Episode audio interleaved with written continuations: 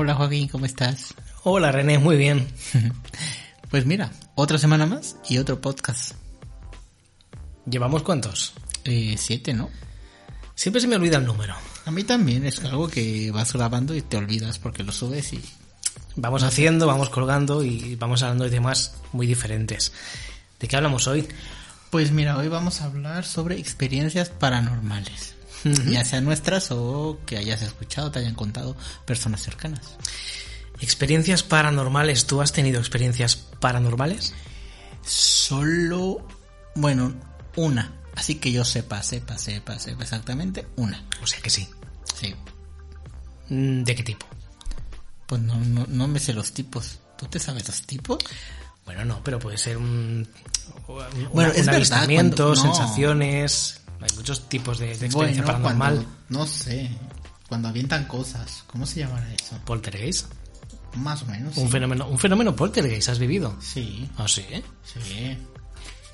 ¿Y eso cómo fue? No, pero ¿tú también has tenido experiencias paranormales o no? No, no, no, ¿No? no, no. ¿Ninguna? Ninguna, absolutamente ninguna. No, de ningún tipo. Madre mía. Pero Bueno, conoces a ver. algunas historias, ¿no? Conozco algunas historias y podría contar algo que no lo calificaría de experiencia paranormal o a lo mejor sí que podría entrar en experiencia paranormal. Bueno, mira, igual es un sí. Sí. ¿Ves? Ahora que me estoy acordando, igual es un sí. Bueno, pues igual y en lo que yo platico la mía. Sí. Yo me voy Que la mía es acordando. más importante.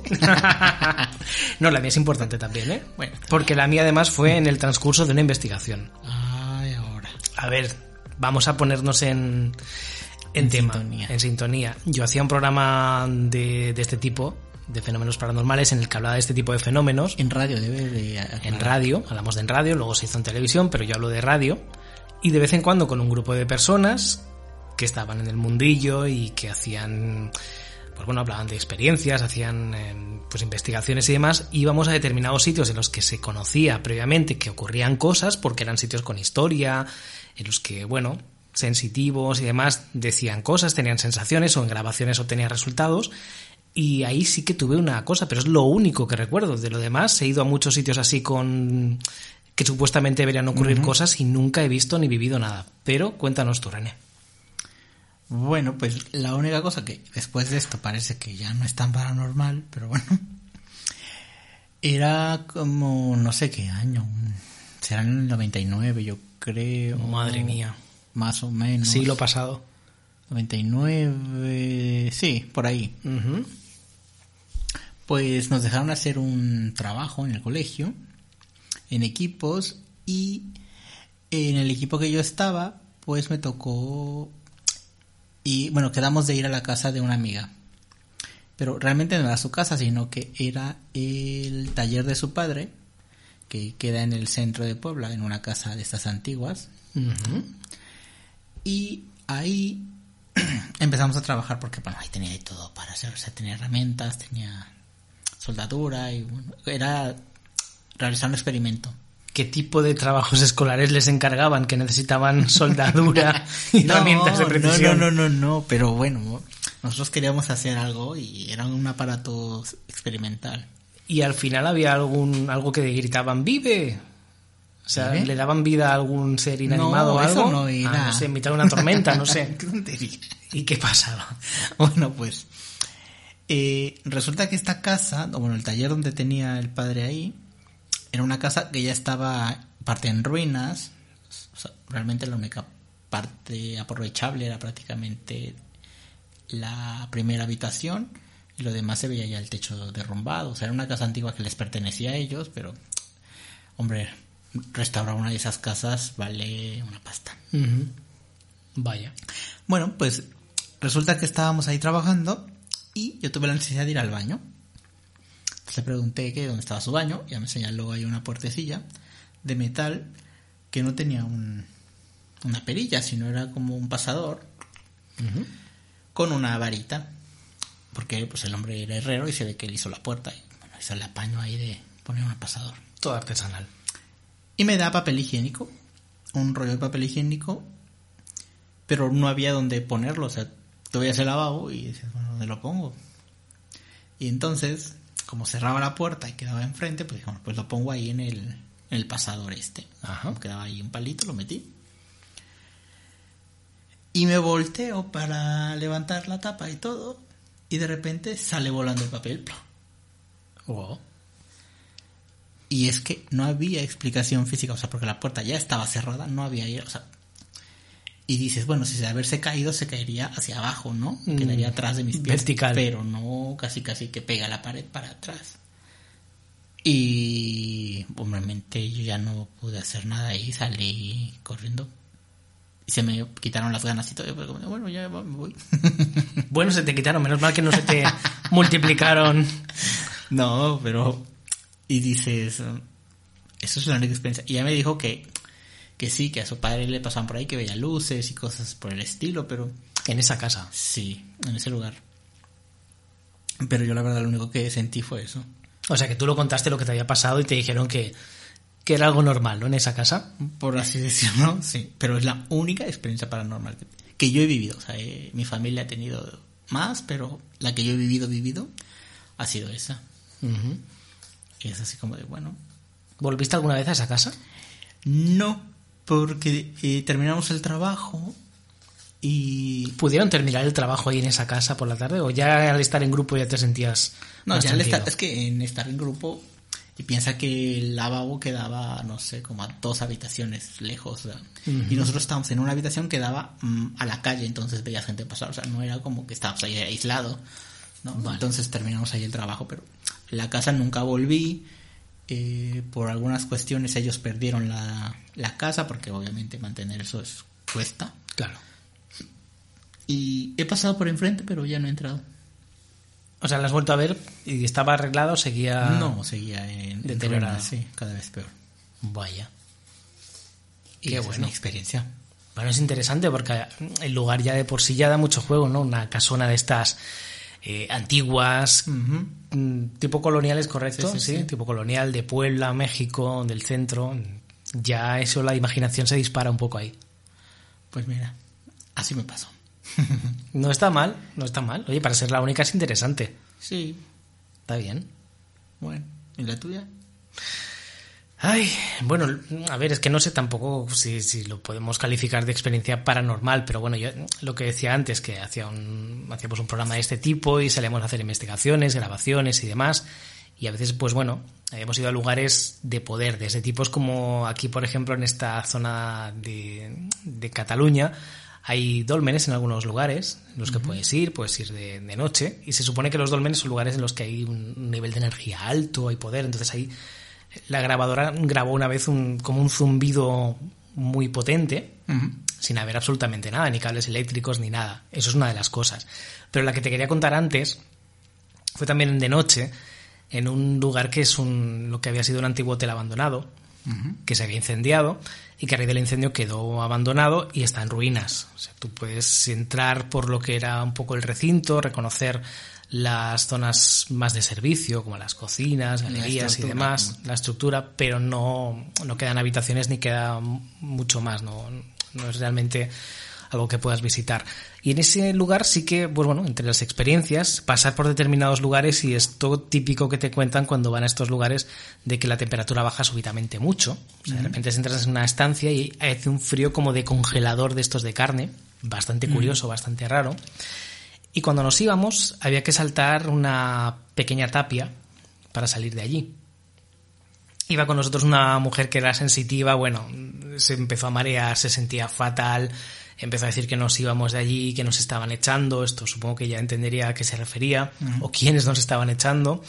Y en el momento en el que saltábamos, yo era el último en que saltaba esa, esa tapia que daba ya a la calle. Pues cuando estaba encima, justo para saltar hacia lo que es el, el suelo, no sé de qué manera, salí proyectado hacia adelante como si me hubieran empujado, pero con una violencia brutal, ¿Pero hacia adelante o hacia arriba? hacia adelante. Yo- o sea, yo estaba ya en la parte de arriba para saltar hacia abajo de Ah, lo, de vale, lo que era la, ese, ese muro. O sea, yo solamente tenía que caer. Pues en lugar de caer hacia abajo, caía hacia adelante, pero como si me hubieran empujado eh, de una forma brutal. ¿Y caíste de bruces o cómo? No, no, caí bien. Ah. Pero noté como si me hubieran dado Empujado. un empujón, un aventón mm, bastante increíble. Y eso es lo único que yo he sentido o he vivido de este tipo, que no sé si calificarlo de paranormal o, o- o en ese momento yo di un salto más grande por nervios, no, pero vamos, es difícil, ¿eh? suelo mantenerme bastante templado. Y es lo único, porque hemos ido a más sitios así bastante curiosos y, bueno, hemos grabado alguna vez alguna cosa, pero nada destacable. Sí, algún reflejo. Algún reflejo. Sí, es verdad, así. eso también. No. Pero cosas que pueden tener a lo mejor una explicación, ¿no? Esto del reflejo que comentas es también en una casa... em, es una, no diré dónde, no voy a dar pistas del sitio, pero bueno, más o menos describo un pelín la casa porque todavía no hemos hablado de esto de la investigación. Pero es una casa que había sido un hospital antiguamente, que ahora era otro, tenía otro tipo de, de uso. Y se dice que el dueño, que era una persona con muchísimo dinero, lo había construido con la idea, la finalidad de que fuera siempre un hospital. Y a la muerte del hombre no se cumplió lo de que era un hospital. Ah. Y que ahí, pues bueno, hay funcionarios que trabajan en ese edificio que mm, ven cosas. El hombre además está enterrado allí en una cripta en el mismo edificio, con un mausoleo bastante bonito. Hay mm, relatos de personas que han ido a dejarle flores y han huido de allí porque han visto sombras y han dicho, vale, dejo las flores aquí, me voy corriendo. Y O allí... sea, hay acceso a este lugar. Sí, sí, sí, sí, hay Vale, acceso. Es público. el- el Sí, sí, sí. De- hecho, nosotros estuvimos también un día en, grabando en la, en la cripta y tomando fotos. Y ese fue el día en el que grabamos también por uno de los pasillos. Era de noche ya, estaba medio oscuro. Y parecía que pasaba una silueta. Nosotros no lo vimos en el momento, pero al ver la grabación de vídeo parecía, te da la impresión de que pasa una silueta. Pero bueno, de esas cosas que hay que analizar para comprobar Con que no es un reflejo. Claro. Exacto.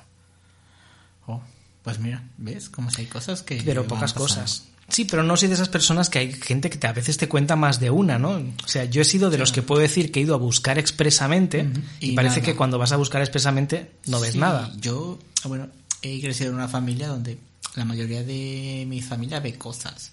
Siente, ve y, bueno, vive este tipo de experiencias. Y a veces he deseado así como, bueno, yo quiero sentir algo, ¿no? Pero nada que ver. Ujú.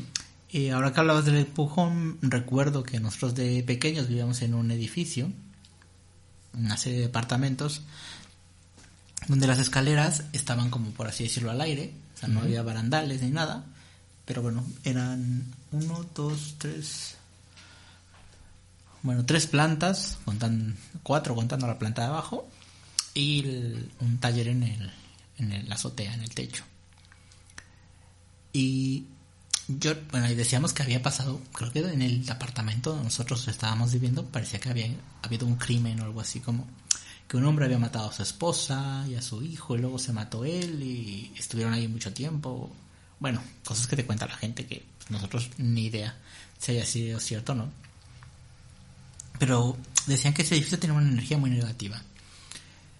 Y mi abuela veía a un hombre, una silueta de un hombre, con los ojos rojos que se paseaba enfrente de su cama. Ella era mía. muy católica, rezaba mucho y veía como el hombre se paseaba de un lado a otro y se reía con una sonrisa burlona y los ojos rojos. O salía y flotaba, salía debajo del suelo y se iba al techo. El techo lo veíamos nosotros arriba, entonces iba como que viajaba de departamento a departamento, ¿sabes? Ujú. Entonces ahí.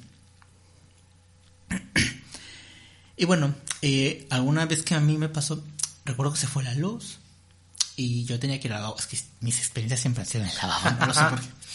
Y no había luz, pues yo iba con una vela. ¿Mm? Con una vela. Sí, pero no, es que se fue la luz. Entonces, ¿cómo vas pues, con una vela? Ya. Entonces fui al lavabo y para esto el lavabo estaba... Bueno, la distribución del departamento era muy rara, entonces era la cocina, luego había como un cuarto y luego estaba el lavabo. Y ya al ir al lavabo, pues estaba yo ahí y de repente yo no cerré la puerta por miedo, porque si te pasa algo, corres, ¿no? la emparejé, pero de eso de que no es de que la tuviera abierta, sino que la emparejo, no la cierro completamente y estaba yo ahí. Y de repente llegó como un aire súper fuerte y azotó la puerta. ¡Pah! Se apagó la vela. Mm, madre mía. Uf, cuando eso se escuchó, mi madre se levantó corriendo y llegó y me dice, ¿estás bien? Y yo, sí, pero se me apagó la vela. Y ya, este, estuvo ahí hasta que yo terminé ya salimos. Y no había ninguna ventana abierta como para que hubiera una corriente de aire, ¿no? Además el cuarto estaba bastante encerrado como para que estuviera una corriente de aire. Entonces, este, ahí, pues, mi madre se levantó porque ella también ha sentido y visto ciertas cosas, ¿no? Entonces, igual. Bueno, pero lo que decía del empujón es que recuerdo que una vez hice llorar a mi hermana, no me acuerdo por qué, porque estábamos jugando, éramos críos. Y estábamos sentados en la escalera. Y estaba ya llorando, típico de que se pone ahí de cunclillas y junta las manos a los ojos y empieza a llorar y que y tú le estás, anda hermana, háblame, no sé qué, ¿no? Entonces ya la tocaba del hombro y le decía, hermana, no sé. Y en eso, como no me quería hablar, yo agarré y le empujé la, la cabeza, así como diciendo, para que levantara y me viera, ¿no? Y que ella me perdonara. Y de repente salió y veo como cae por las escaleras, hecha bolita, pues porque estaba así en cunclillas y, bueno, sentada en la escalera y llorando. Se hizo bolita y empezó a rodar por las escaleras. Pa, pa, pa. Pero como te digo que no tenían barandales, pues entonces no es de que fuera como en círculo, en espiral, sino que iba de una a otro piso así. Pa. O sea, cayó por las escaleras. Mm, ¿No se hizo nada? No, milagrosamente no. Cuando ya fui, o le avisé a mi madre o a mi abuela, no me acuerdo, que se había caído y bajamos todo, estaba bien. Y ella comentó que lo que ella vio no fue mi mano, sino vio la mano de un adulto como azulada que la había empujado para que se cayera. Uf. Y entonces en esta, o sea, sufrimos un montón de cosas así. Eh, mi hermana esta también, la que vio la mano, dice que una vez se despierta de noche y ve la silueta de mi abuela junto a la ventana. Y le dice, abuela, ¿qué, ¿qué haces aquí? Y dice, no, nada, estoy esperando a que se despierten. Y dice, bueno, se vuelve a acostar. Y en eso de que reaccionas, de, ¿sabes? De que, oye, no puede ser posible que, que yo esté durmiendo aquí y la abuela esté aquí. Ajá. Se voltea a ver la silueta y ve que le brillan los ojos rojos y empieza a sonreír y siente así, "Ay, es que hasta siento yo el terror, ¿no vas a imaginarlo? Qué escalofrío. Sí, sí, sí, un escalofrío horrible, que ya se cubrió en las cobijas y ya... Pero me se me han enchinado los pelos. Se cubrió las cobijas. De, de verdad, no, no gritó porque... No, No dio un grito de terror que... que- que- vamos, que se asusta todo el vecindario. no, pero pasaban cosas, por ejemplo, de... Supongo que dejaron ese departamento, ¿no? Después de todo bueno, esto. Con el tiempo lo, lo dejamos, pero pasó mucho que vivíamos así. Y de hecho, este, bueno, muchas cosas, ¿no? Madre mía, pero qué historia debe tener ese departamento, ¿no? Te digo que era ese- esa cosa que nos decían, que ese hombre se había suicidado ahí, bla, bla, bla. Y este, otra de las cosas que pasaban, una mujer de, de blanco que se veía en la azotea, que empujaba a los hombres, decían. Y bueno, también empujaron a un perro, porque los del taller tenían un perro para cuidar su, su negocio. Y una, una noche salió el perro y que lo aventaron, o sea, estaba tirado ahí en la azotea. Los perros nos avientan, o sea, Pobre. por mucho que fuera un perro, no se va a aventar. Entonces lo empujaron. Eh, nosotros tenemos un departamento y había otro departamento junto a nosotros de, de unos estudiantes. Y ellos también decían que sentían cosas, que de noche se vigilaban unos a otros porque los arrastraban, o sea, los sacaban de la cama y los ponían al pasillo, que tampoco tenía barandales, que era un peligro. Ya de por sí la obra era un peligro, entonces Y imagínate. se vigilaban unos a otros. Sí, porque decía que amanecían y despertaban en el pasillo como si los quisieran sacar de la casa, arrastrando de los pies y los quisieran aventar. Eso nos lo contaron a nosotros, pero nunca supimos exactamente cómo era. Y bueno, pasaban estas cosas. Entonces, debido a todo esto, pues mi familia quiso hacer algo como un tipo ritual, una novena, para echar a esta, esta entidad de la casa. Se, se hizo y al final de la novena, mi abuela ve un perro negro, con, pero feo, grande, y se quedó así como diciendo, "Mm, ¿y ahora qué hago? El perro se veía rabioso. No sabe cómo hizo que agarró un palo y le empezó a pegar al perro para que se saliera hasta que lo corrió del edificio y lo sacó. Pasa el tiempo y buscó el palo y ya no lo encontró. Y después eh, fue a la iglesia a rezar. A, la novena se le hizo a San Ignacio de Loyola. Y cuando encuentra, eh, bueno, cuando estaba rezando al santo, ve que el santo tiene el palo con el que mi abuela había echado al perro. Vaya. Y entonces se queda así como, como, mira, coincidencia, no lo sé. Y volviendo a todo esto, pues o sea, ya nos cambiamos de casa y todo. Y una vez mi hermana esta, que, la, que se cayó por las escaleras, pues eh, dice que recuerda que se haber soñado o escuchado que le hablaba, que le dice, soy yo el fantasma. Bueno, no sé si le dijo fantasma, pero vamos a ponerle fantasma. Sí, el de la, el de la 10, el que, el que, el que, el que echaron. Dice, voy a volver por ti o algo así. O sea, y ella se quedó muy trompada, un poco. Imagínate, después de años de haber vivido todo esto, volver a escuchar eso, verlo, sentirlo, Ya. se quedó así. Y bueno, mi hermana ha sufrido un montón de cosas. Ha visto extraterrestres, naves espaciales, bueno, cosas. Vaya. Bueno, para no haber visto mucho, menudo repertorio, ¿no? ya, y te digo que en mi familia había muchas cosas, pero la única cosa que yo he sentido ha sido ahí en el lavabo. y nada más. No, pues es curioso porque pasa esto, ¿no? Que a veces sales a, buscar y no, no, no hay manera de ver y luego otras en las que no quieres, no te gustaría meterte en todo esto y Exacto. te llegan un montón de cosas y de experiencias. Ujú. Pues mira, esas son las experiencias paranormales. Mm, no sé qué más. Pues no está mal, si alguien nos quiere enviar alguna y la comentamos en otro podcast, la compartimos, ¿no? Claro, pero que no sean muy cómicas. Hombre, no, bueno, si son cómicas, pues a ver, hay cosas que no sabemos cómo calificarlas.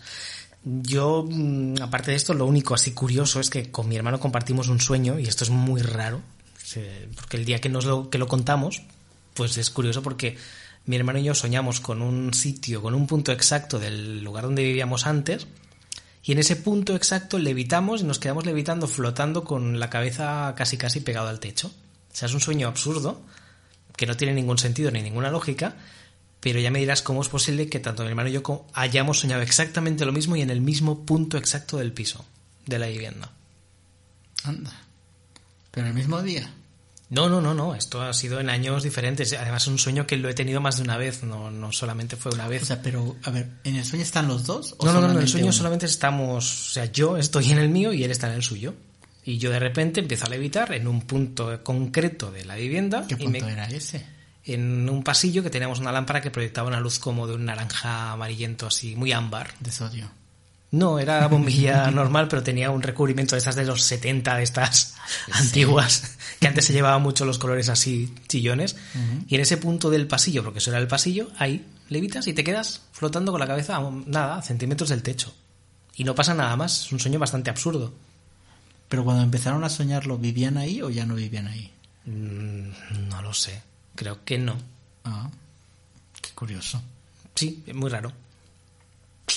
Bueno, cosas de los sueños ya también podríamos hablar algún día. Porque Sí, el mundo de los para- sueños Para otro podcast. da para mucho. Pues nada, lo dejamos aquí. Pues bueno, hasta la otra. Vaya repertorio, ¿vas a dormir bien esta noche? ¿Y tú? Mm, a ver qué, qué sueños tienes. Hasta la próxima. Hasta la otra. Nos vemos. Hasta luego.